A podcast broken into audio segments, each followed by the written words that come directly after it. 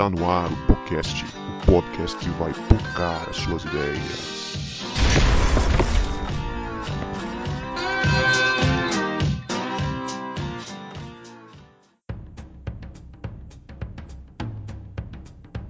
Para você que achava que a gente não voltava, a gente voltou e este é o podcast, o podcast que vai pocar as suas ideias. Meu nome é Guto e eu estou com o Marlon, que hoje está mais perdido do que os dois filhos da parábola. É isso aí, gente. Bom estar aqui de volta.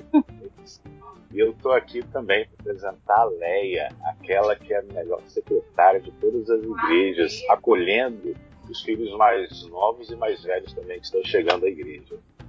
Ó, Ô, Glória! Nossa! Ai, essa foi boa, essa foi maravilhosa. Você merecia palmas. Bota uma palma pra Guto. vou botar, vou botar. Eu sou Leia, tudo bom, galera? Nem, nem sempre acolhendo os irmãos tão bem, mas tentando fazer o meu melhor. Eu tô aqui com o João. Gente, eu não pensei em nada pra falar, porque depois de ler esse livro, eu só quero pedir desculpa a todo mundo a quem eu fui irmã mais velha. Tô aqui com o João, que é um, um grande irmão mais velho de todo mundo. Eita, foi cruel agora. Igual eu. Pegou pesado. Ah, vai. Ficou pesado, mas tudo bem, eu perdoo, né? Jesus falou que tem que perdoar, então tem que perdoar, né? Fazer o quê? Né? E aí, pessoal, tudo em paz? Tudo beleza? Aqui é o João. E eu tô aqui com o Vinícius, que tá redefinindo a vida. Tá redefinindo tanto que ele caiu em perdição e inventou de ser crossfiteiro. Já pensou? Ah, é, Esse pecado aí tem perdão não. Rapaz, você falou, você falou que pensou o dia todo pra mandar essa? Rapaz. Fala galera, eu sou o Vini e tô aqui com o Guto, que quando ele leu o título Redefinindo o Pecado, ele achou que não teria mais que ouvir música. Eu não entendi não, mas tá bom. Também não, cara. É Você eu foi, ia uma, mandar. foi aleatório. Pelo menos o meu foi ensaiado É. o dia todo. Foi aleatório mesmo. Os caras tão brin... música do mundo. Tá bom. A gente tá treinando aqui, tá competindo pra ver qual que é a pior apresentação. Ai, meu Deus do céu. Gente, nesse clima, com essas entradas aí sensacionais, eu tô aqui pra dizer que o Deus Pródigo está de volta neste podcast. Depois de mais de um mês, a gente tá aqui reunido pra gravar o capítulo 4 e quem sabe o 5. Vamos ver como é que vai desenvolver aqui. Hoje nós vamos falar de redefinindo o pecado e você já deve ter reconhecido a voz aí deste integrante aí. É, como é que fala? Quando a pessoa tá é, em posição de honra, honorário, né, em, em mérito, Honorário. honorário, em mérito do podcast, estamos Não, é mérito aqui, velho, é mérito é velho. é, poxa vida. muito bem, ó. Minha carta de demissão vai estar em cima da minha mesa, segunda-feira. Ele vai mudar é, a, é, é a- o cadeado da igreja, tu não vai conseguir nem entrar. Pior ainda.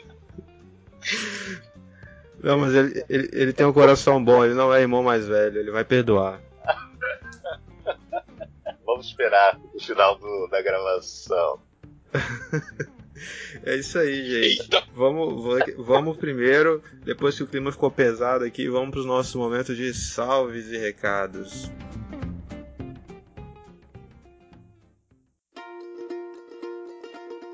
Salve meu querido ouvinte, minha querida ouvinte. Tô aqui para dar os recados da semana para vocês e eu queria dizer, na verdade, eu tô aqui para dizer que essa é a última semana para você se inscrever no sorteio da caneca exclusiva do podcast. né? Nós vamos fazer uma live de sorteio no dia 9 de outubro, numa sexta-feira, para a gente descobrir quem vai ser o sortudo ou a sortuda ouvinte raiz do podcast que vai ganhar essa caneca exclusiva que foram feitas apenas sete canecas, né? Cada membro do podcast tem uma e um ouvinte sortudo aí, um ouvinte raiz do podcast que se inscreveu né, ou ainda vai se inscrever na postagem oficial, vai ganhar essa caneca exclusiva do podcast. Para você participar desse sorteio, você precisa ir no Instagram do podcast, seguir a gente, curtir a postagem oficial, a foto oficial, marcar um amigo. Você pode marcar quantos amigos você quiser. Quanto mais você marcar, mais chance você tem de ganhar e compartilhar nos stories. E se você fizer isso, você vai estar apto a participar do sorteio que vai rolar na live do dia 9, beleza? Então, gente, é só um recadinho hoje e para dizer também, se você é novo por aqui no podcast, nós somos um podcast semanal, um podcast cristão que está aí na internet produzindo bom conteúdo para edificar a igreja. Então, se você ainda não se inscreveu, se esse é o primeiro episódio que você está ouvindo do podcast, se inscreve segue a gente no feed lá do Spotify ou do seu agregador de podcast favorito e siga a gente também nas nossas redes sociais, estamos lá querendo queremos ouvir você também, você ouve a gente daí e a gente quer ouvir você daqui, mandar um salve para você, mandar um abraço no seu coração, se você comentar, interagir com a gente nas redes sociais. Beleza? Então, curte aí este episódio que está de pocar as ideias.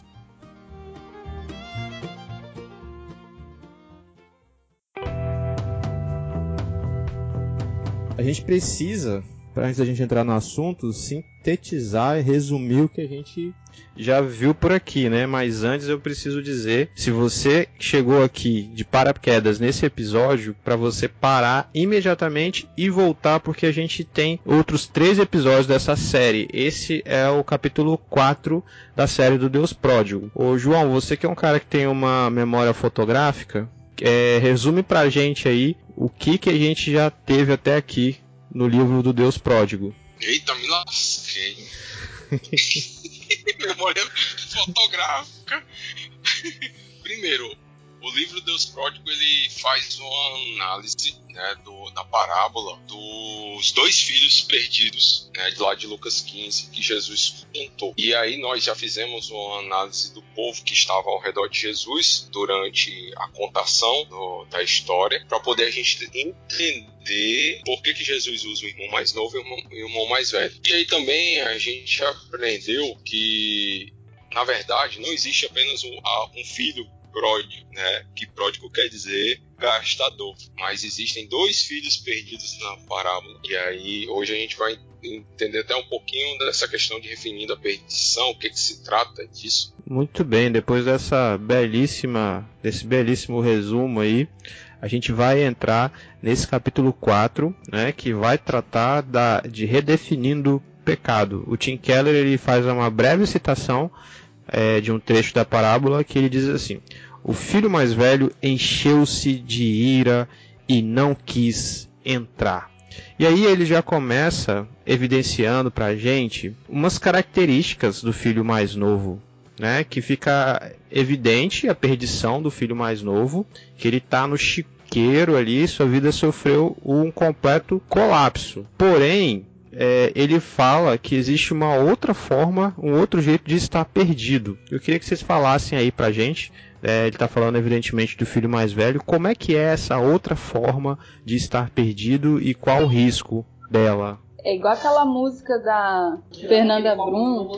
Não sei se é Fernanda Brum. Não sei se é Estila que canta assim: Perdido na casa do pai. É essa perdição que o cara tá tá dentro da casa do pai e perdido, sem saber que tá perdido, achando que não tá perdido e falando mal do outro. Se eu não me engano, o, essa referência até vocês dão no, no 3, né? Ou no 2, não sei, a gente já deu essa referência, né? Do, do que ele tava perdido na casa do pai. Mas queria que vocês falassem mais, né? Qual é o problema e por que que é pior essa situação aí do filho mais velho também estava perdido. Gustavo, não diria nem a questão de, de, ser melhor ou pior. Talvez a situação dele fosse um pouco mais, mais degradante, vamos dizer assim, porque ele se achava merecedor de alguma coisa é, a qual ele não era merecedor, né? E talvez a gente já até discutiu aqui que a motivação dele servir dele estar com um pai era totalmente outra que não fosse o amor, né? Eu não vou caminhar na linha de dizer assim, é pior, porque o estado dos dois, tanto que vai embora e gasta lá o dinheiro com as, com as prostitutas, como esse filho que está ali dentro de casa e não consegue, digamos assim, exalar esse amor pelo pai, eu acho que as duas condições são ruins. Contudo, é, esse filho mais, mais velho, eu acredito que a situação dele é, é, é, muito degradante pelo fato dele achar que merecia algo, sendo que ele não merecia.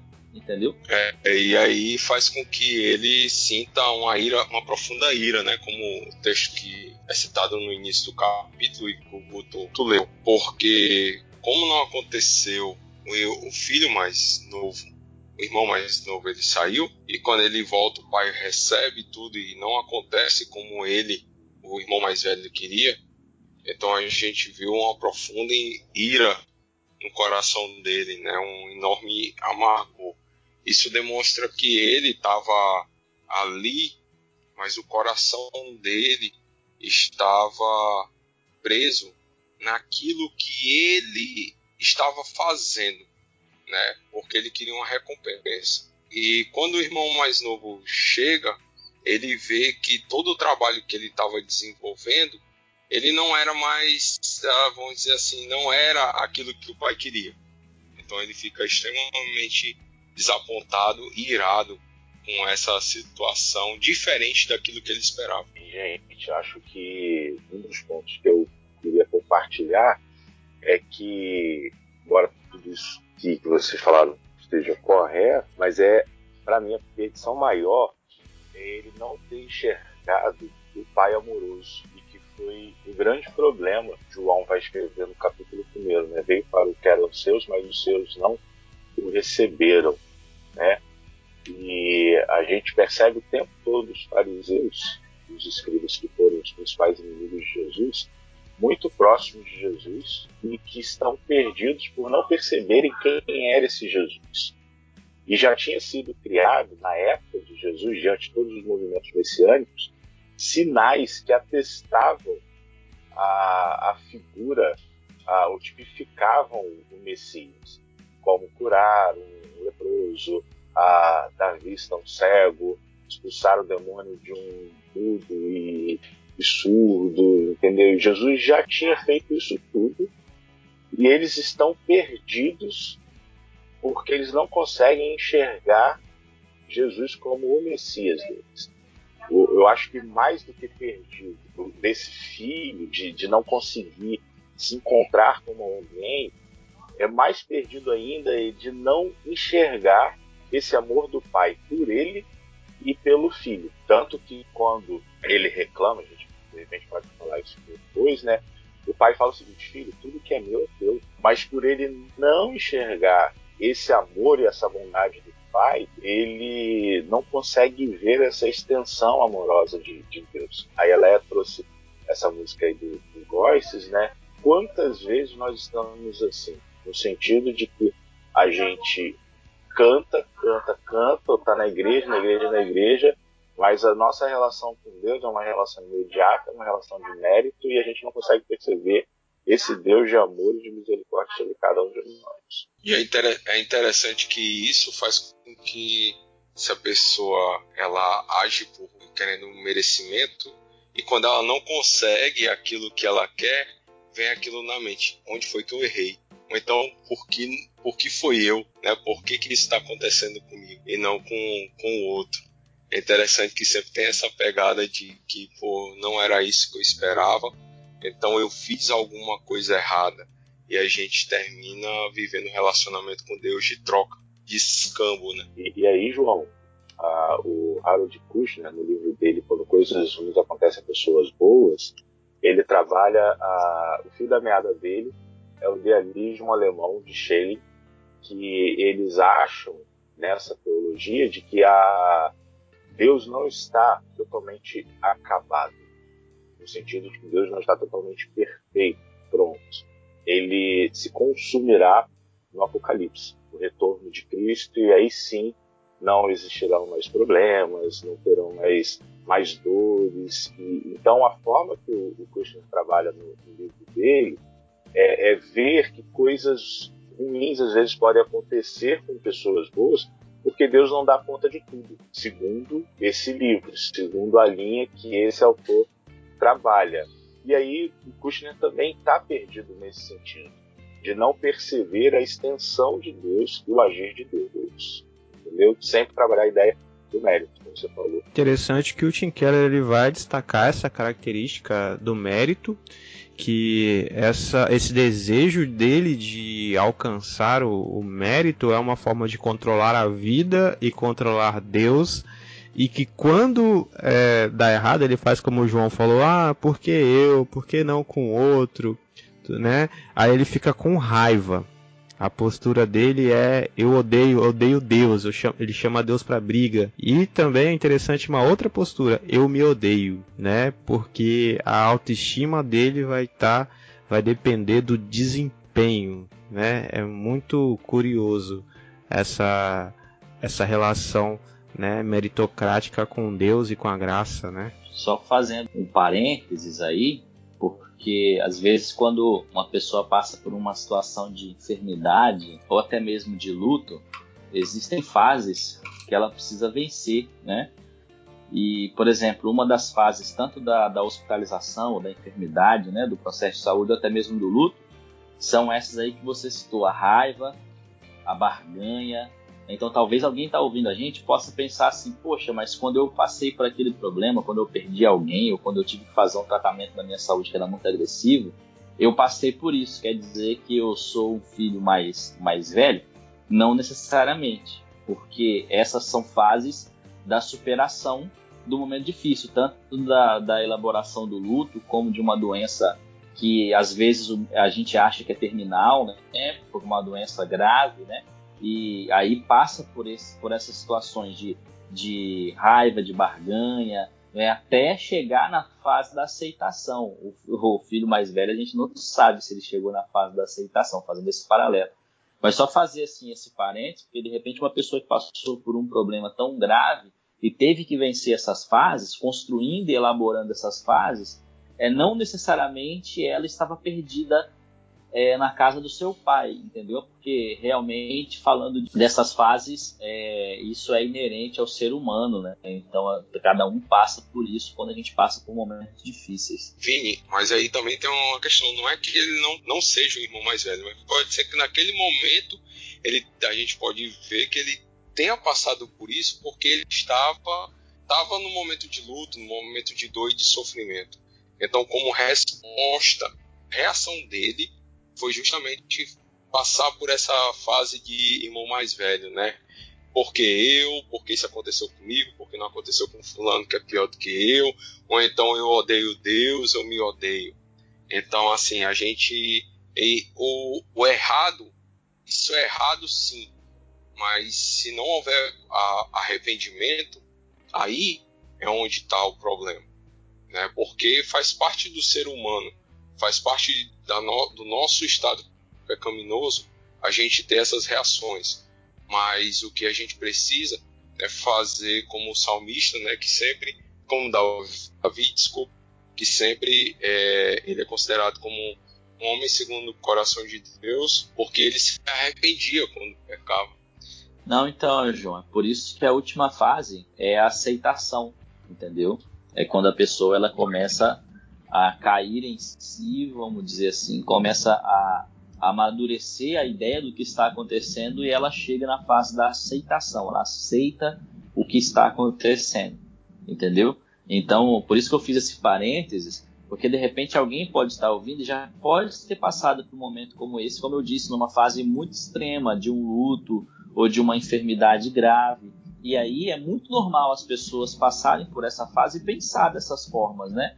É porque eu fazer a barganha ou fazer ou ter o momento da raiva, depois vem a tristeza, né? Mas é bom pensar que essa fase ela termina na aceitação, quando a pessoa ela aceita o que acontece e aí ela vai construir ou reconstruir de novo a sua história. Por isso que eu fiz esse parênteses né? Porque isso é inerente do ser humano. Mesmo aquele que não é cristão, por exemplo, ele vai passar por essa fase. Show de bola. Entendi. Vini? Mas isso também depende do cara passar é, por essas fases de uma maneira, digamos assim, correta, né? Ele vive- viver isso e ele amadurecer com isso, né? Senão a pessoa ela pode continuar é, nessa fase de negação, né? De, de raiva. É isso mesmo? Sim, quanto mais você demora para elaborar e passar por essas fases, mais problema você vai ter, né? Então, por exemplo, quanto mais a pessoa está na fase da raiva e quanto mais ela alimenta aquela raiva e fica nessa fase, mais problema ela vai ter para conduzir a vida dela. Uma das fases da elaboração do luto, por exemplo, é a depressão. Ou a- a- algumas abordagens da psicologia vão chamar, vão chamar de melancolia ou de tristeza profunda, não é? É, quanto mais a pessoa demora a vencer, a elaborar essa fase, ela pode entrar de fato numa depressão profunda e ter um problema muito maior e travar a vida dela. Entendeu? Então, passar por essas fases e vencer todas essas fases é necessário para todos nós quando acontece algo como isso. É, a gente fazendo esse paralelo com a parábola do- dos filhos perdidos, né? A gente vê que é, o, o filho ele tem esse problema da raiva e da barganha mas ele não teve um luto. Ou talvez pudesse ter quando o irmão mais velho foi. O, o irmão mais novo foi embora. A gente não sabe como que era o relacionamento dos dois. Mas a gente olhar assim, a grosso modo, ele não teve um luto, ele não teve um caso de uma enfermidade. Mas ele tem essa sensação ali, é, esse sentimento da raiva, é, da barganha. Né? E se a gente só fechar essa questão e não, e não ampliar essa conversa, como eu disse, muitas pessoas já passaram por isso, né? Por, é normal, e aí elas podem se martirizar depois, é, julgando que são irmãos mais velhos, de repente elas nem são, porque elas tiveram que elaborar esse caminho, elaborar e vencer, entendeu? Então, gente, os filhos mais velhos, né, o Tim Keller ele vai mostrar pra gente que eles têm um sentimento de superioridade. É muito interessante isso. Eles se acham mais trabalhadores, eles se acham melhores, né? É, eles se acham sempre é, mais morais do que os outros. E aí ele faz uma relação bem interessante entre o racismo e o classicismo. E por que, que é importante a gente falar disso? Que eu acho que tem tudo a ver com a sociedade brasileira, né? A gente vê, eu vi esses dias uma postagem que fala assim que pobre no Brasil acha que é classe média, classe média no Brasil acha que é rico e rico no Brasil acha que não é brasileiro. Era mais ou menos assim essa postagem, esse tweet. E, e, realmente, cara, dois problemas muito presentes na sociedade atual brasileira é, sim, o racismo e o classicismo. E por tabela, a igreja acaba reproduzindo esses problemas. Né? Eu queria que vocês falassem um pouco sobre isso, né? já que a gente é um podcast cristão, falasse sobre isso na igreja. É, será que isso realmente é coisa que existe ou é coisa da minha cabeça? Ah, cara, existe, com certeza. É, mas é interessante, pensando aqui pro texto, Guto, que o Tim Keller justamente faz a, a, relação que a postura do irmão mais velho não dá brecha só por racismo e classicismo, mas para a questão da espiritualidade elevada, né? No sentido que você está na postura de daquele que julga as outras pessoas e não perdoa. E realmente esse, essa postura orgulhosa, cheia de si, faz com que a gente termine criando essa divisão e esses processos discriminatórios né, de classe, de raça, de sexo. Também a gente vai, vai ver a questão de tentar diminuir a mulher na igreja, ela não pode ocupar alguns cargos de liderança por conta desse pensamento orgulhoso que ele coloca aqui que os filhos mais velhos têm. Mas principalmente uma coisa que eu queria destacar desse ponto aqui é a falta do perdão. Né? Você entender que o outro também erra e que o outro também merece perdão, mas que o outro também que nós erramos, né? E que nós, por sermos pecadores, nós precisamos sim nos arrepender e mudar essa postura de irmão mais velho. Agora, assim, essa, essa temática do, do racismo, preconceito, isso tudo Jesus viveu. Se a gente pegar João capítulo 1, Natanael. Aí Natanael falou assim: será que pode vir alguma coisa boa de Nazaré? Entendeu? Então, os judeus da Galiléia do Norte sofriam com essa discriminação. Então, os judeus ali da Judéia, ali do Sul, eles se achavam superiores. E a liderança de Israel, toda ela composta pelos judeus da, da Judéia. Classe farisaica, sacerdotal, os levitas, enfim. Então, essa turma olhava para os de cima, do norte, e falava assim: tipo, isso daqui são judeus, mas não são 100% judeus. Entendeu? É de repente a, a galera do sul aqui olha para os nordestinos, não no sul que nós estamos, nós estamos no sudeste, olha para os nordestinos e fala: Pô, vocês são um bando de preguiçosos, entendeu? Ah, se o Brasil fosse só o sul e o sudeste, seria mais desenvolvido, e, enfim. Então, a igreja, ela vive também esse classicismo, vive esse, esse racismo, sim, sabe? E, e a gente enfrenta isso nas nossas instituições. A Franz Fanon, no livro dele, Pele Negras e Máscaras Brancas, ele vai dizer que o racismo, por ser tão estrutural, tão institucional que até os negros ah, eles então querem se embranquecer. Entendeu? Então, assim, esse é um problema sério, sabe? Porque a gente nasce então, e aí ele compartilha a ideia dele de que ah, o branco acha que nasceu é, com a sua cor e se torna orgulhoso por isso, enquanto o preto, por causa da institucionalização racista, ele então se diminui. Então, a cada momento, ele quer ah, provar ou então tentar se embranquecer, conforme o Pano vai, vai trabalhar no, no seu livro. Ah, e os judeus que estão ouvindo, essa turma que está ouvindo, é a mesma turma que chegou para Jesus lá em Lucas 7, quando um centurião romano estava precisando de um milagre por causa do seu servo, essa turma chega para Jesus e fala o seguinte: olha, ele precisa ter o seu pedido atendido, porque ele faz muito pela gente. Então, o racismo deles e o classicismo deles, como o, o Keller trabalha, essa imagem de autossalvação. Não é o Deus de amor. Por isso, essa ideia de que é, eles estão perdidos, não existencialmente, mas estão perdidos por não conhecerem esse Deus. Diante desse Deus não existe uma autoimagem de uma imagem de autossalvação. Não tem. Não tem essa ideia de, de meritocracia meritória. Sabe? E aí, esse sujeito centurião romano, Lucas 7, ele vai contra a fala desses líderes religiosos e fala o seguinte: olha, o senhor tem autoridade, assim como eu tenho. Eu digo para um soldado vai, ele vai, eu digo para outro vem, ele vem. Se o senhor quiser falar daí, o meu servo vai ser curado na casa dele. Aí Jesus, diante disso, fala o seguinte: olha, eu nunca ouvi e nunca vi tamanha fé em Israel, sabe? Diante desses que conheciam a lei, que diziam ser merecedores de Deus, porque eram fariseus, escribas, Jesus não viu tamanha fé.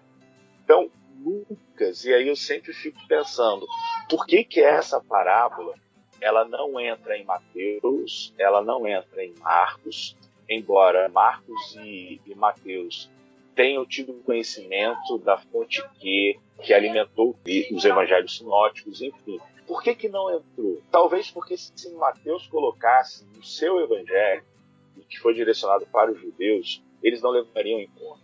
Porque os judeus cristãos do primeiro século, até pelo menos Atos capítulo 15, eram judeus excludentes, que você tinha que passar pela circuncisão. Uma parte da igreja é assim. Aí por isso a gente vai ler Paulo falando o seguinte: olha, em Cristo não há judeu, nem grego, nem homem, nem mulher, nem bárbaro, nem cita, nem livre ou escravo, sabe? É, graças a Deus que Paulo, mesmo sendo fariseu de fariseu, da tribo de Benjamim, hebreu de hebreu, irrepreensível em relação à lei, ele, ele deixou de estar perdido ele conseguiu encontrar esse pai que o amou e que ama a todos. Entendeu? Então a gente precisa combater realmente o racismo, porque a gente na igreja que, que se acha, talvez por ter mais condição financeira, talvez por ter mais condição intelectual, talvez por já ter feito, sei lá, PhD da vida. Deus olha para mim, para você, leigo, estudioso, com amor. Se eu acho que sou merecedor, eu também estou perdido como filho mais velho por não enxergar esse Deus de graça. Legal você falar isso, Marlon. É, o psicólogo social Henry Tajfel, ele disse que ele tem uma teoria, né, e é muito respeitada, inclusive, no meio da psicologia social, é, que uh, o, o estereótipo é a base cognitiva do preconceito, ou seja, o aprendizado, né? Porque que, como que a pessoa aprende a ser preconceituosa quando ela começa a categorizar os estereótipos? Né? Então a gente percebe que a linha de preconceito para o racismo é a mesma linha de preconceito, por exemplo, para aquele cara que, que não dá um emprego para um ex-presidiário, com medo de ser, com medo de ter um problema, ou que não tem um relacionamento com um ex-dependente químico, com medo de ter um problema, por conta do estereótipo. Então a linha de preconceito é a mesma do racismo para para homossexualidade, por exemplo, né, para homofobia, enfim, a linha de preconceito é a mesma. E aí a gente está tratando isso numa parábola é, que explicitamente ela não impõe, ela não, ela não diz o termo racismo, ou o termo preconceito, ou o termo exclusão, mas a gente observa quando a gente aprofunda na fala, na, na, no ensino de Jesus, que Jesus era totalmente contra é, esse tipo de, de, de ocorrências né, que já existiam lá e que perduram na nossa sociedade até hoje. Né? É, o próprio Jonas, por exemplo, também era alguém aí nacionalista que tinha algum problema com um certo tipo de preconceito, porque ele não queria pregar a palavra de Deus para Nínive, porque ele se achava melhor do que, do que ele se achava mais digno, vamos dizer assim, da misericórdia e da graça de Deus do que aquele povo lá. Né? Então, se a gente parar para pensar assim, ó, é, o racismo no Brasil é crime, né? E aí, quando a gente vê é, um caso de racismo na, na, na, TV ou na internet, a gente fica muito, muito chateado com isso, né? A gente teve o caso do Neymar e do jogador, assim, é, e, do, e do Álvaro Dias. Né? A gente fica muito chateado com isso. Contudo, é, em alguns momentos da nossa vida a gente comete outro tipo de preconceito e isso passa batido porque é, a gente acha que o racismo é crime e deve ser combatido, mas outros tipos de preconceito não. Contudo, a mesma linha de preconceito para o racismo e para os outros, as outras discriminações, elas são, ela é igual, que é o estereótipo. O estereótipo é a base cognitiva do preconceito. A gente se atentar para isso, é, por exemplo, já sofri preconceito por ser pastor tatuado, já sofri preconceito por ser pastor novo. As pessoas vão dizer assim, não, mas é mimimi. Não, beleza, eu não vou. Crossfiteiro, né? Beleza, eu não vou, eu não vou é, ficar fazendo testão por isso. Mas se as pessoas forem observar a linha de preconceito, ou seja, o estereótipo, é a base do preconceito. Então a linha de preconceito é a mesma. Para o pastor que é novo, para o pastor que é tatuado, para o pastor que é negro e a igreja não convida, para o pastor que toma tarja preta, que a gente citou no último, no último podcast, a igreja não convida, é preconceito. Entende? Tem outro, outro tipo de preconceito também dentro da nossa igreja, que é o, o preconceito com o tempo de casa, né? Ah, eu tô aqui há muito tempo já, né? Então eu sou mais merecedor do que quem chegou agora, do que o irmão que batizou semana passada.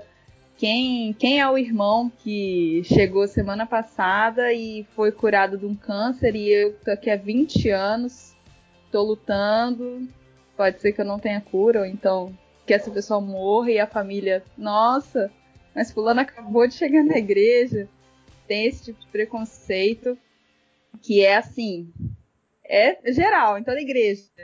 Isso sempre acontece por causa daquilo que vocês estavam falando, né, na primeira, primeira pergunta, primeiro ponto que a gente discutiu, que é essa característica de meritocracia, essa característica de barganha. E aí eu lembro daquela fala, uma das falas icônicas, né, do Edir Macedo, que ele fala que se você dá o dízimo, Deus tem obrigação de te abençoar. Então, tipo assim, pra gente que entende um pouquinho de Bíblia, a gente acha que, pô, o cara tá viajando. Mas, pô, tem gente que se apega nisso e que acha que Deus tem obrigação e que vai viver 20 anos na igreja achando que Deus tem obrigação. E aí, quando se deparar com uma situação assim, igual, igual a gente estava falando sobre luto, sobre doença, vai quebrar a cara. Uai, mas eu tô aqui tem tanto tempo, eu venho na igreja todo domingo, eu dou meu dízimo, eu sou voluntário nos ministérios e, uai, e agora, Deus? Como é que foi? Eu fiz minha parte, a sua. A, na Bíblia tá escrito: faça a tua parte que eu te ajudarei. Amo esse texto. que não existe. É importante lembrar que ele não existe na Bíblia.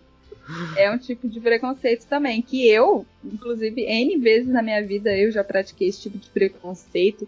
De, de olhar pra pessoa. Não, a pessoa acabou de chegar, quem é ela aqui? Eu tenho 10 anos na igreja. então, é impossível a gente também não pensar nesse tipo de preconceito e não combatê-lo também. Claro que o racismo é um crime e deve ser punido pela lei, mas a gente também prestar atenção nesse tipo de preconceito de tempo de casa, de homens e mulheres, né? Às vezes acontece também, da gente também não cair nesse erro, assim como o irmão mais velho também caiu, né?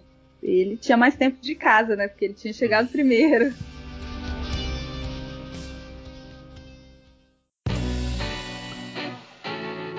Vou entrar, eu vou entrar em outra treta aqui, cara. Hoje eu tô, tô daquele jeito Tá das treta. Hoje tá sinistro aqui, cara. Olha só. Eu vou, eu vou fazer uma leitura do, do Tim Keller da página 79, né? Lembrando que essa minha edição do livro é mais antiga. Ele diz bem assim: é, o farisaísmo dessas pessoas se esconde sob a alegação de que estão apenas se opondo aos inimigos de Deus. Quando você olha para o mundo com tal ótica, fica fácil justificar o ódio e a opressão, tudo em nome da verdade. Cara, a gente vive uma época em que tem um- uma grande ala da igreja brasileira, né, que está comprando um discurso de ódio muito pesado que nada tem a ver com o evangelho, né? É, que são os cidadãos de bem aí, né, das, da moral e do- dos bons costumes. Eu queria que vocês falassem um pouco sobre isso aí, para eu não posar de comunista sozinho aqui. Vou deixar Vai ter o usar de comunista. Se não teve dislike nenhum follow depois do, do Direitos Humanos, né? Agora que vai ter. Não é agora, né, querido ouvinte, que você vai abandonar a gente. E aí, vocês acham que tem muito guardião da moral e dos bons costumes aí, em nome da verdade, é, que liberta, né? A verdade vos libertará, aí praticando ódio? O que, que vocês acham? Tem, cara. Tá, tá, tá ligado com aquilo que, que eu terminei falando na parte de racismo e classismo. Que o texto aqui do o Tim Keller ele traz que as pessoas eles chegam no nível de criar um espírito né, de superioridade ao ponto de se tornar juiz sobre o outro e, e não perdoar os pecados, né? Perdoar as falhas, achar que é moralmente inferior porque tomou algumas decisões erradas. Então, na igreja, sim, tem uma turma que está se levantando isso que não tem nada a ver com o evangelho. É falta de amor, muita falta de amor. E Mateus, capítulo 18, fala justamente a questão do, do amor, né, do perdão. A gente precisa perdoar 70 vezes 7 e traz a questão do servo mau. Então, é, esses irmãos, eles acabam agindo dessa forma. Deus vem, perdoa os pecados, vem, cobra dele. Vamos usar a parábola, né, como exemplo. E aí o Senhor vem, cobra dele, ele pede misericórdia, não, não me bote na cadeia, não me venda e tudo. O Senhor vai lá e perdoa. E daí ele sai e encontra um, um conservo, um irmão que devia a ele bem menos. E aí ele vai e joga o cara na cadeia. Porque queria. E o que, que o Senhor faz? Ó, por que, que você não perdoou? Então essa é a mesma pegada. Essa turma ela não tem esse senso de perdão, esse ato muito superior. Mas digo a eles, né, se tem algum nos ouvindo, que Deus vai cobrar por isso. Né? Então muda a postura, se arrepende, que ainda dá tempo. Enquanto é dia, há esperança. Então, eu acho que sempre vai ter, infelizmente. Sempre vai ter. Porque o trigo e o joio vão crescer juntos. Sempre vai ter irmão mais velho, sempre vai ter irmão mais novo. Infelizmente. Sabe? Ah, agora, eu acho que a gente sempre precisa ter vozes que possam, então, reproduzir o Evangelho. O Evangelho de as boas novas de Jesus. Porque boas novas também podem ser reproduzidas como foram reproduzidas pelo Império Romano, ou podem ser reproduzidas pelas discussões do Evangelho, como Paulo vai escrever em Gálatas. Então, eu acho que é preciso sempre pessoas comprometidas com a hermenêutica correta, com a interpretação do texto correta, com transparência em relação ao texto, no sentido de do que, que o autor estava tentando dizer, e não aquilo que a gente quer interpretar para a gente, entendeu, Guto? Então, assim, ao ler o Evangelho de Lucas, é um tapa na cara da gente perceber que a graça é um escândalo, entendeu? Porque às vezes nós que fomos alcançados pela graça, nos tornamos também é, milicianos. E aí, para quem tem ah, um, é, enfim, bom entendedor, o pingo é, é, ele. Então, assim. Cara, bota as... palmas. Bota palmas aí, por gentileza. Bota palmas. Bota aí, que foi, foi tá... sensacional. Estamos, assim, quem, para quem sabe ler, a gente está falando de umas coisas aí que, né, muito importantes atualmente. Quem tem ouvido para ouvir, ouça né, o que o podcast está falando. Também. ah, então você vai pegar o movimento cristão. Cara, a igreja, como, como eu falei, a igreja tem que fazer um concílio com anos de fundação para ver se aceitariam a mensagem ser levada aos gentios. Enquanto o texto bíblico diz, olha, é, Jesus veio porque amava a todos, Deus enviou, João 3,16 sabe? E a igreja tentando usurpar esse amor dos outros. Aí você vai ler um pouco mais para frente, principalmente influenciado pela decisão de Constantino, né, de transformar o cristianismo como a religião oficial do Império, cara, a igreja se tornou literalmente a mão do Estado para poder perseguir. Basta a gente ver a questão de cruzadas, de inquisição, sabe? Aí você pega a, o nossa, a nossa história batista, o nosso precursor, Thomas Hales, ele funda a Igreja Batista na, na Inglaterra dentro de uma prisão, porque o rei Tiago e, e, os anglicanos estavam perseguindo. E Thomas Hales vai dizer o seguinte, no manifesto que ele escreve para o rei Tiago, ele diz o seguinte, olha, que haja, pois, hereges, que a gente não mate os hereges, eles existem.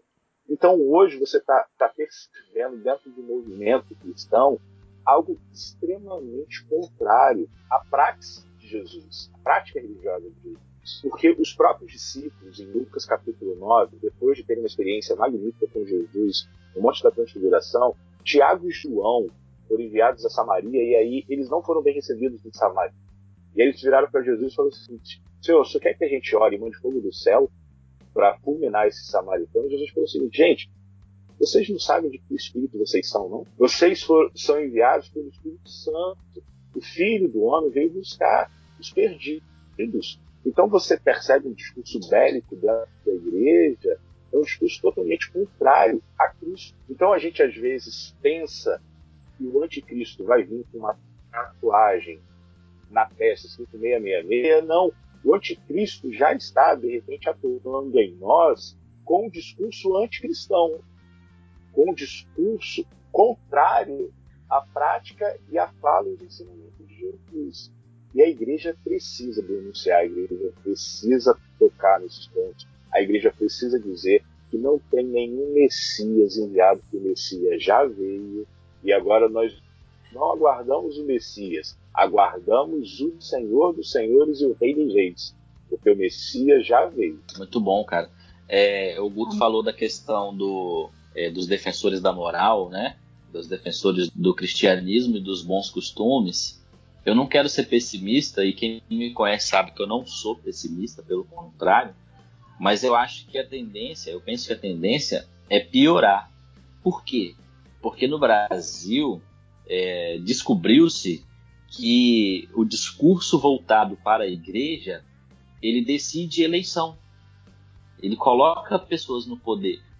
Então, quando a igreja compra um discurso, quando eu digo a igreja, né, estou falando é, o evangélico, o, o, o, o, católico, enfim, aquele que, esse crente ou esse cristão que a gente está falando que é o cristão brasileiro de maneira geral, né, é, não cristão bíblico, mas de maneira bem genérica, assim, sabe? É, Percebeu-se que voltar o discurso para esse grupo de pessoas que possivelmente daqui a, a algum curto tempo vai ser a maior a, a, a maioria religiosa do país, é, esse grupo de pessoas já decide a eleição em esfera municipal, estadual e nacional. Então, eu acredito que vai piorar, porque as pessoas vão exalar esse discurso, eles vão exagerar no discurso, e infelizmente muitas outras vão comprar. Então, quando o Guto pergunta é, sobre essa situação né, que a gente vive hoje dos defensores da moral, dos bons costumes, da família judaico-cristã tradicional e tantas outras coisas, eu acho que é uma tendência em piorar. A questão vai piorar, porque cada eleição que a gente vê, a gente está percebendo que as pessoas estão se voltando ainda mais para esse público, para o público que se diz cristão, para o público que se diz evangélico, para esse público que defende a família cristão, o cidadão de bem brasileiro, né? Então o discurso está sendo voltado para esses, né? E aí vai ter o discurso anticomunismo, vai ter o discurso anti-esquerdista, vai ter o discurso anticorrupção, que na verdade não é anticorrupção coisíssima nenhuma, né? Mas esse grupo que já decide a eleição hoje, esse grupo vai continuar recebendo aí essas ideias, essas ideologias, como bem disse o Marlon são ideologias anticristãs. Né? Não são ideologias cristãs, mas infelizmente as pessoas vão comprar isso. Por isso que eu acho que é uma tendência até em piorar. Daí eu tenho uma preocupação é, pastoral e, e missionária em relação a isso, né? É que é um dos pontos que o Tim Keller entra ele vai dizer que os irmãos, de certa forma, os, os irmãos mais velhos eles é, atrapalham os irmãos mais novos a permanecerem na igreja e a conhecerem o verdadeiro evangelho. Aí, de maneira bem pastoral, eu queria que vocês dissessem aí o que a gente pode fazer para esses irmãos mais novos, essa galera que está realmente perdida e está óbvio essa perdição deles, que eles estão vivendo segundo os desejos do seu coração, aí pegaram né, as suas coisas foram embora. Como é que a gente pode dizer para essa galera que esses caras, que o espírito do irmão mais velho aí, esse moralista da família tradicional brasileira, enfim, esse cara violento que prega ódio, que esse cara, ele não representa o verdadeiro evangelho, que isso que esse cara vive não é o verdadeiro evangelho. Deu, Guto, eu queria pontuar uma coisa antes dessa, dessa pergunta, para não, para essa essa pontuação minha não quebrar a resposta, tá bom? Pode ser? É, é no sentido assim, a gente está focando muito no irmão mais velho, mas a gente não está defendendo o irmão mais novo. Né? A gente, desde o começo, a gente está colocando que os dois caminhos, as duas formas de funcionar com o pai estão erradas. Mas nesse momento onde a gente está redefinindo a petição, a gente tirou o nosso olhar do irmão mais novo e nos voltamos para o irmão, o irmão mais velho, entendendo que o irmão mais novo a gente já está atendo nele já alguns séculos, né? alguns muitos anos. Então agora a gente tinha uma necessidade de focar na postura do irmão mais velho, não esquecendo também que a postura do irmão mais novo não é a adequada na busca de um relacionamento com o pai. Nesse ponto, lá na página 93, quando ele colocou assim: Nossas grandes cidades estão repletas de irmãos mais novos que fugiram das igrejas dominadas por irmãos mais velhos. Aí eu grifei isso daqui e coloquei que discordo e concordo com ele. Quem sou eu também na figura do pão para discordar do, do Kevin? Você É, mas- pode, rapaz, você pode. Mensagem triunfalista. Nós- Ou- É o único que tem envergadura moral e para questionar Keller. nada. Mas assim, aí eu lembrei de dois textos. Um da Marília, Feridos em Nome de Deus, que ela vai então é, elencar alguns casos que aconteceram com pessoas dentro de comunidades neopentecostais, tá? de frustrações, de entrega de bens, de promessas que foram feitas e não foram recebidas, enfim, aquela coisa que a gente sabe que, que acontece. Aquelas sete semanas e aquela entrega de carro que aí você vai receber mais e tal. enfim. Outro texto é de um pesquisador extremamente importante do cenário cristão, chamado Paulo Romero. Paulo Romero, lá na década de 90, escreveu a Evangélicos em Crise, e agora ele também traz um texto não tão novo assim, mas chamados Decepcionados com a Graça. Não com a graça especificamente de Deus, mas com o evangelho pregado numa determinada igreja neopentecostal.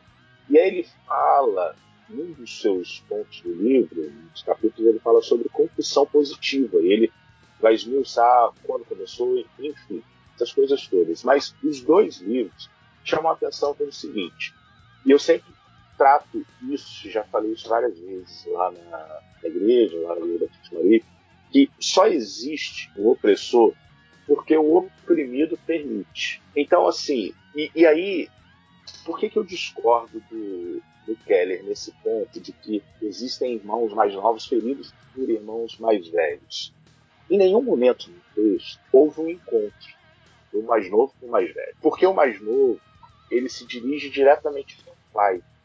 Então o pai é a fonte do mais novo e não o irmão mais velho. Então, assim, eu acho que se hoje existem irmãos mais novos frustrados com a igreja, é porque talvez eles nunca tivessem tido acesso ao pai. Mas eles sempre procuravam o pai por meio do irmão mais velho. E se a gente fundamentar a nossa fé em irmãos mais velhos, a gente se frustra. Quem apresenta Paulo, Paulo à igreja em Jerusalém é Barnabé.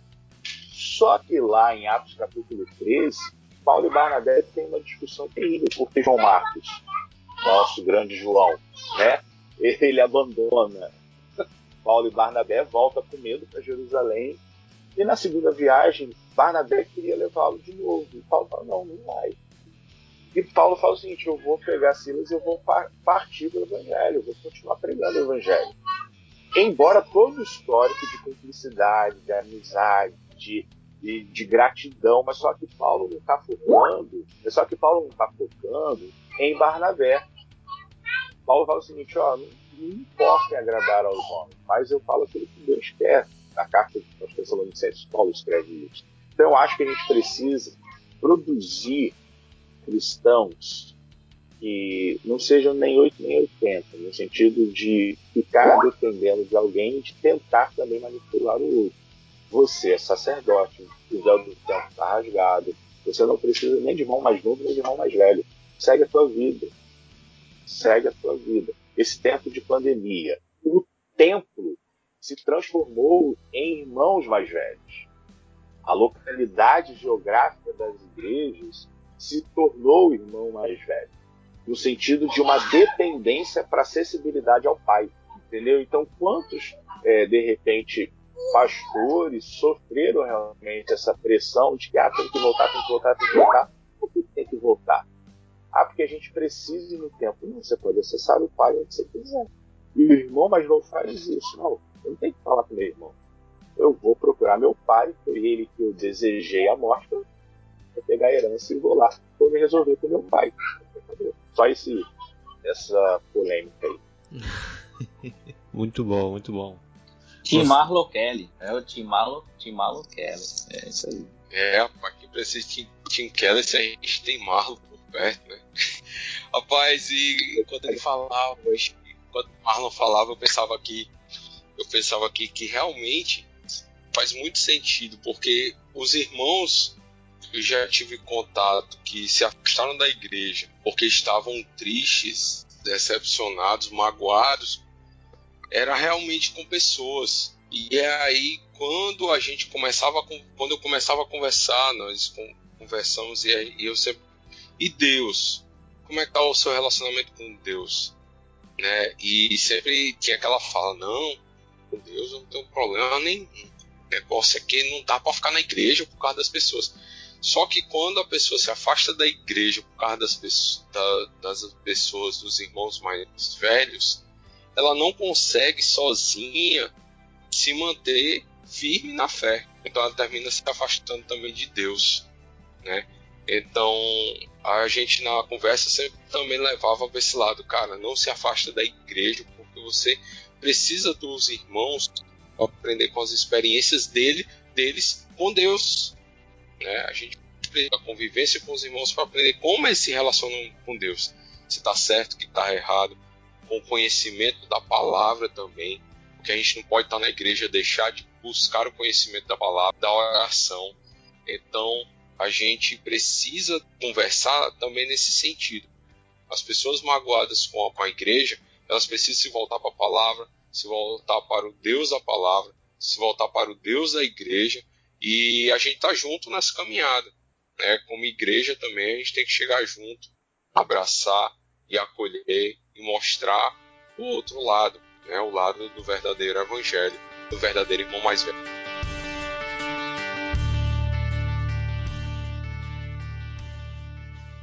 Muito bom, gente. E a gente tá chegando no final já, hein? Voou, né? Passou rápido. E tudo que é bom dura pouco. Eu queria que vocês já caminhassem para as considerações finais de vocês. É, eu queria muito ler aqui o resumo, o que eu considero o resumo deste capítulo. E aí a gente vai deixar o verdadeiro irmão mais velho pro próximo, né? Porque como o João Marcos diz, é, em momento algum aqui é, o Tim Keller ou, ou nós estamos querendo dizer que um dos caminhos que os irmãos escolheram é o melhor caminho. Né? O, que, o que o Tim Keller está dizendo, que Jesus está querendo dizer para nós aqui, que ambos os caminhos estão errados e que Jesus ele propõe um, uma outra via, né? que a gente vai ver no próximo capítulo da série do Deus Pródigo. E eu queria ler esse que eu considero o resumo deste capítulo, que se encontra no, na página 96 dessa, dessa edição do livro, que diz assim: Irmãos mais velhos têm uma tendência a se irar com circunstâncias da vida, guardam rancor por mais tempo e com mais amargor, desdenham de pessoas de outras raças, de outras religiões e que seguem estilos de vida diferentes. Consideram a vida uma labuta sem alegria e opressora. Têm pouca intimidade e sentem pouca alegria na vida de oração além de uma profunda insegurança que os torna excessivamente sensíveis à crítica e à rejeição, apesar de permanecerem ríspidos e impiedosos na condenação alheia. Que quadro horrível! Mesmo assim, o caminho da rebeldia do irmão mais novo, obviamente, não representa uma alternativa melhor. Depois desse resumo do capítulo, eu queria dar oportunidade a vocês para as considerações finais. É, parece que, que esse irmão mais velho ele não tem esse peito, né? Do irmão mais novo. Pô, vou ficar aqui porque tá ruim, mas pelo menos eu tô aqui. De repente, o que. Esse trecho que você, que você leu, Gus, parece que ele tem isso aí. Não, eu tô todo errado, mas ir embora, jamais. Perder esse, esse orgulho, né? Parece que que é isso. Tem uma parte também que fala que ele ele não se preocupa com a vida do irmão, ele se preocupa porque o irmão desgraçou o nome da família, porque o irmão roubou as riquezas. Ele tá nem aí, cara. Então é, é uma coisa que a gente tem que trabalhar na gente, de um orgulho, de um orgulho mesmo. Da, a gente tem que ser humilde para perceber que a gente não chegou ainda, né? A gente está caminhando e quanto mais a gente caminha, a gente vai conhecendo a Deus, como é Paulo, né, que fala que não chegou à estatura de varão perfeito, mas eu, uma coisa eu faço, né? Eu vou caminhando e eu vou prosseguindo. E eu vou buscar esse dia, até esse dia chegar. Então, como, como a gente fala, os dois estão errados realmente, porque nenhum dos dois está caminhando para. Nenhum dos dois, até um ponto, né? Tá nesse caminho. Depois o irmão mais novo vai chegar nesse caminho. Mas o que parece é que falta humildade. Humildade, falta baixar um pouquinho a bola e a gente perceber que a gente não chegou no, no ponto final, de que Deus não deve nada pra gente, de que esse irmão mais velho, cara, a gente passa batido por essa parábola às vezes, mas pô, profundidade que é essa parábola, que riqueza que a gente consegue esmiuçar estudando esse livro. Compre esse livro, ouvintes, se você tiver oportunidade, para você ler, você pô, vai ficar maluco lendo. Entender essa, essa preciosidade de que o cara não estava certo, mas Jesus ele explica essa parábola para você não cair nesse erro também, para você não entrar nesse caminho. Nenhum dos dois está certo, mas alguém ali vai chegar no ponto certo. Enfim, humildade. Eu acho que a minha consideração final é humildade, é baixar a bola, vamos baixar a bolinha e continuar caminhando, é, encontrando em Deus, sendo satisfeitos em Deus e não no que Deus pode fazer, não no que Deus representa, mas em quem Deus é. Para a gente poder desfrutar desse amor com, com o Pai, não, do, não das bênçãos né, que Ele pode dar para gente. É, Leia, sem orgulho, sem medo também, né? Que às vezes a gente tem um relacionamento com Deus de medo, né? Se a gente não fizer algo, Deus vai nos condenar, vai fazer vai fazer algo de ruim conosco, vai deixar que a gente sofra. E a gente esquece de viver o relacionamento de amor com ele, relacionamento de pai e filho. É isso aí. Ah, eu usou a palavra orgulho, e a gente percebe o orgulho nos dois. Né? Mas aí como o João já, fez a nota, né? que já foi muito bem trabalhado outros, né? mas ambos são orgulhosos. Só que o mais novo, ele reconhece isso e volta. E o mais velho não, ele continua orgulhoso. A parábola não mostra pra gente se ele removeu o orgulho e entrou na festa e participou do, do banquete. A gente não sabe, né? Mas aí lembrei de, de Lewis, cristianismo puro e simples, que Lewis vai falar que foi pelo orgulho que o diabo se tornou diabo, entendeu? E e como há diabos em nossas comunidades. Pessoas orgulhosas, pessoas que estão a cada dia dominadas por orgulho. Estão perdidas porque não percebem que tudo é dele, por ele, para ele. Então, assim, acho que a minha consideração final, e aí termino ah, citando só um trechinho do, do Azorrag, do Antônio Carlos Costa, que ele vai falar o seguinte: orgulho religioso é cegueira completa. Enquanto o ateu e o agnóstico encontram cegos e distantes da luz, o religioso orgulhoso encontra-se cego perante a luz.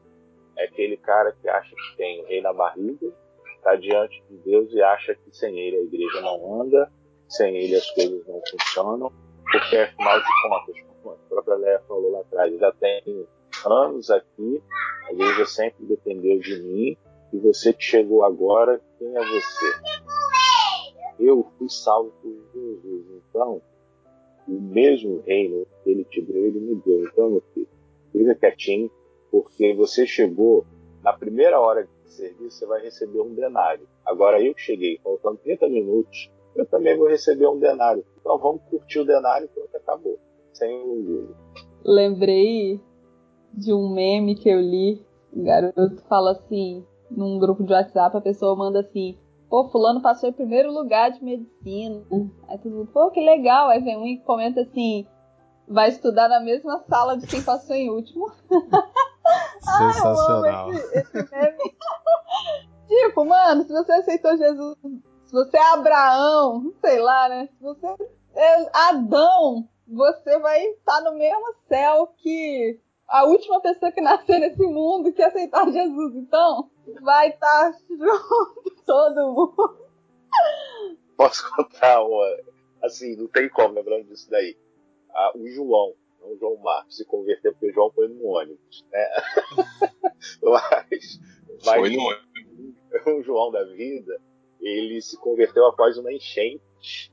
E aí ele, quando ele depois de se converter, ele quer contar para todo mundo, olha, Deus me salvou no meio de uma enchente, mandou potes, salva-vidas, um monte de gente, e aí depois dessa experiência eu me converti. Aí João morreu, foi pro céu, chegou no céu e falou assim, Deus, eu queria fazer a mesma coisa que eu fazia lá na terra. Na terra. Onde eu chegava, eu contava a minha história para todo mundo. Então eu quero que o Senhor reúna todos os, os habitantes aqui do céu para eu contar a minha experiência para eles. Aí Deus falou o seguinte: beleza, mas Noé tá aí. Então, Covardia. Quer dizer, né? Fica à vontade, mas tem gente aqui que. mas é por causa dessa, desse meme da Leia. por isso Muito que eu bom. lembrei. É. Muito bom. Vou deixar o Vini por último, que ele encerrar com chave de ouro. Aí eu falo a minha besteira aqui, ele conserta depois. É, eu acho que não tem como você entender uma parábola dessa e não doer no seu couro, né? No seu lombo, né? Não doer no seu coração. E tudo isso depende do, do na verdade, o resultado, a nossa mudança depende de como a gente vai passar por, por essa dor, né? Por, por nos compreendermos como filhos mais velhos ou filhos mais novos, né? Então, se você se compreende como filho mais velho ou filho mais novo, cara, é o começo do- da sua redenção, é o começo da sua transformação. Então, é, vai doer e vai continuar doendo enquanto você não tomar, é, não aceitar essa, essa dor aí, não aceitar o que você é e clamar por misericórdia aí, né? Então é isso, eu acho que a nosso, o nosso amadurecimento depende de quão autoconsciente nós somos e cada vez que você se tornar autoconsciente, você vai entender que você não é nada que você precisa depender mais de Deus, né?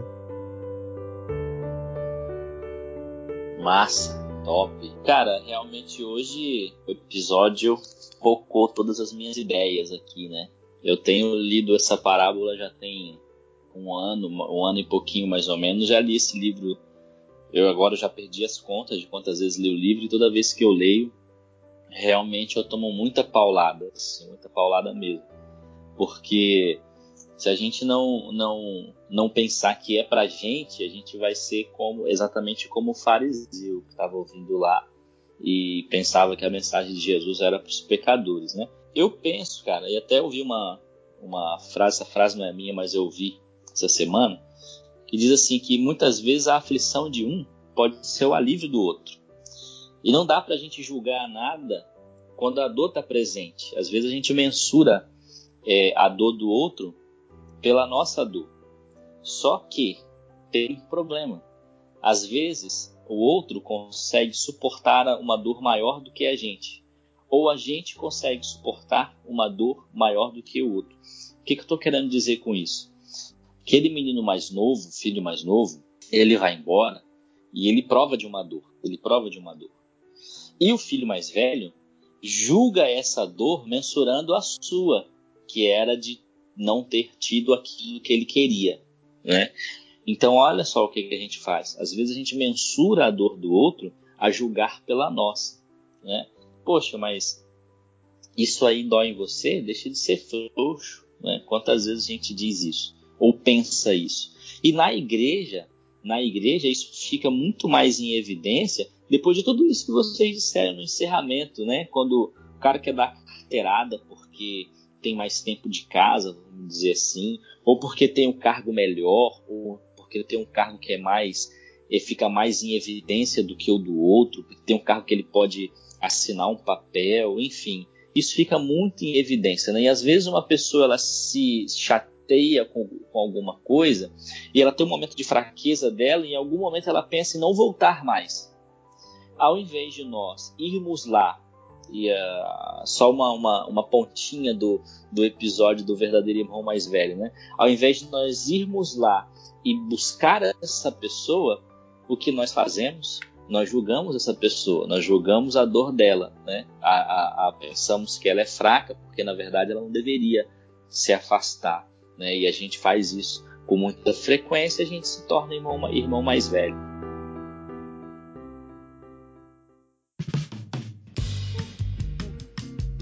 Isso aí, gente. Se não pocou suas ideias aí, então não sei mais. é, temos aí, né, João, mais o que? Mais três, três episódios do Deus Pródigo? Ou dois? Mais três. Temos mais, três, né? A gente tentou fazer andar aqui esse, esse episódio, mas não, não deu muito certo. É complicado, né, cara? É muita coisa bacana. E ficou coisa de fora que a gente poderia ter falado, né? Isso aí. É um gostoso assim de ler. A gente lê rápido e também de conversar sobre ele. Então, termina aqui um capítulo, a gente não consegue dissecá-lo em um único programa, mas estamos aí tentando, né? É, Tem mais três episódios. E, e, fica um incentivo aí, né, pra galera ler esse livro, né? Comprar. Se você tá curioso pelas coisas que passaram, é, compre e leia. Faça como o Rafael aí, que comprou o livro do, do Deus Pródigo e tá lendo, e tá aí pocando as ideias. Né? E você também pode é, deixar pra gente seus comentários, as suas impressões no, nos comentários da postagem lá no Instagram, né? É, desse capítulo ou desse episódio, que vai ser muito legal pra gente saber o que que, que você. como é que tá sendo pra você, né? Esse, essa série do Deus Pródigo, que tá quase acabando, né? Faltam três episódios aí pra, chegar, pra gente chegar ao fim. Gente, então vamos se despedir dos nossos ouvintes aí. Um cheiro, galera. Um beijo no seu coração. Um abraço dentro Gente, espero que vocês gostaram. um abraço do seu coração. Tchau, gente. Fica com Deus. Tchau, pessoal.